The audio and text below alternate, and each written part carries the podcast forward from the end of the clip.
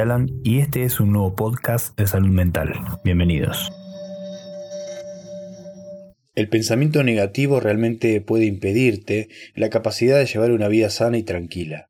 Pero cuando está todo mal en tu vida, ¿qué postura vale la pena tomar? Aunque una mentalidad positiva es generalmente más preferible que una negativa, eso tiene sentido, hay también un lado oscuro de toda esa cultura de positividad que vemos hoy en día. Por eso en este podcast elegí hablar sobre la positividad tóxica.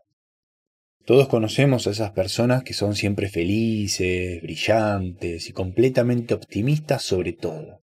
Están equipados con principios claros y exclusivamente positivos para abordar los problemas de la vida. No importa si es grande o chico, siempre tienen una respuesta positiva. Probablemente vas a notar que cuando les hablas o les contás sobre una situación específica que te está pasando, te van a rociar con un estereotipo de optimismo dulce, vacío, que se supone que hará que tus problemas desaparezcan de golpe. Por ejemplo, tu novio te dejó, lo vas a superar. ¿Te diagnosticaron cáncer? Bueno, pero sé positivo. Ser positivo cura todo, es lo principal te cagaron y mintieron tantas veces que ya no podés confiar en nadie? Pero ponele onda. Lo negativo atrae cosas negativas. Como te ven, te tratan. No creo que haya algo malo en desearle a otra persona felicidad. Al contrario, pienso que ese tipo de respuestas vienen de un lugar sincero de amor. Un poquito de ignorancia, pero también desde la ignorancia feliz, que cuando miramos más de cerca no es tan feliz como parece. El problema es que estas frases tienen un grado importante de negación de una parte de la vida, que es el sufrimiento.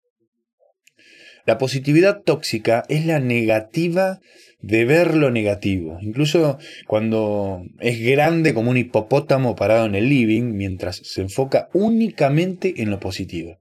En lugar de enfrentar la realidad tal como es, se elige una actitud falsa de sonrisas artificiales y así barrer cualquier cosa indeseable abajo de una alfombra.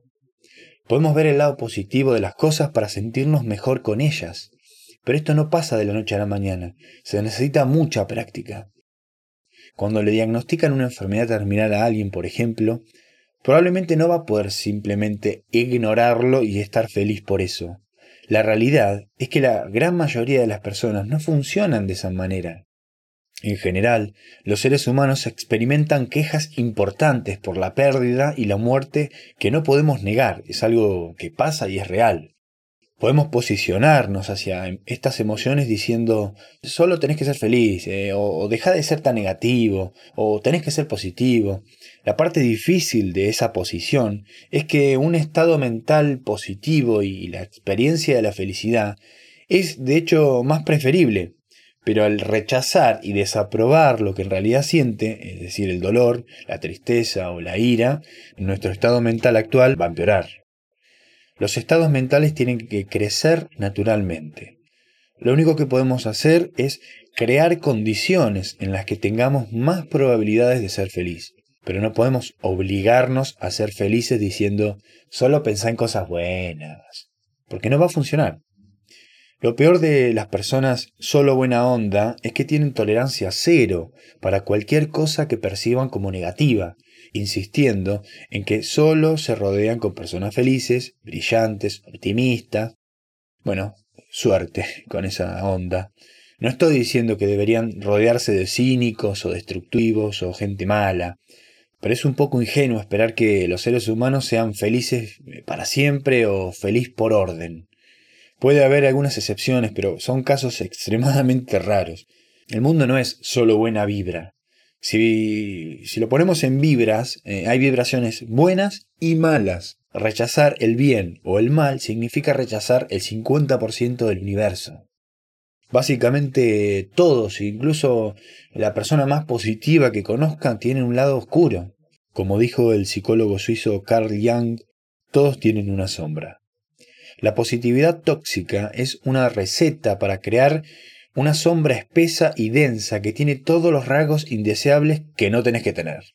porque te obliga a usar la máscara de la felicidad todo el tiempo, toda tu tristeza, dolor, eh, ira y, otras emociones que no podés mostrar porque te obligan a ser positivo, son mandados a la oscuridad del inconsciente pudriéndose y acartonándose, creando un monstruo que va a salir a la superficie cuando menos lo esperes.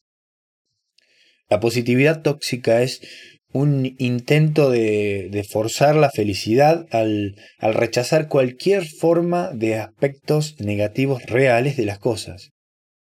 Mientras que la verdadera positividad es adoptar justamente una actitud positiva hacia estos eventos, al mismo tiempo que aceptamos los eventos negativos también. Es la manera intermedia de ser positivo y dejar espacio también para las emociones negativas que existen y son reales. Y así aceptamos que estamos tristes, angustiados o que nos sentimos una mierda, por ejemplo. En lugar de ya lo vas a superar, podríamos decir, Mira, la verdad que entiendo que es una situación complicada y difícil la que estás pasando. Si hay algo en lo que yo te pueda ayudar a sentirte mejor, contá conmigo. En lugar de, tenés que pensar positivo, che, podríamos decir, entiendo que te estés sintiendo una mierda en este momento y la verdad que es un bajón, pero no estás sola en esto. Acá estoy yo para acompañarte. Entonces, al reemplazar la positividad tóxica por la verdadera positividad, de aceptar lo negativo también, Dejamos espacio para que las personas sientan lo que sienten. Quiero decir, ¿cómo podemos ayudar a una persona si en parte la estamos negando al mismo tiempo?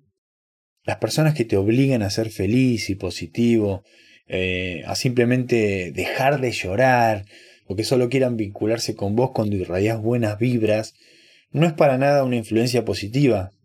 Proyectan su propio rechazo, forzándote a vos a ponerte una máscara que es similar a la suya. Al hacer eso, se venden cortos de vida porque se están negando a sí mismo y a los demás el universo completo de lo que significa ser un sujeto humano. Muchas gracias.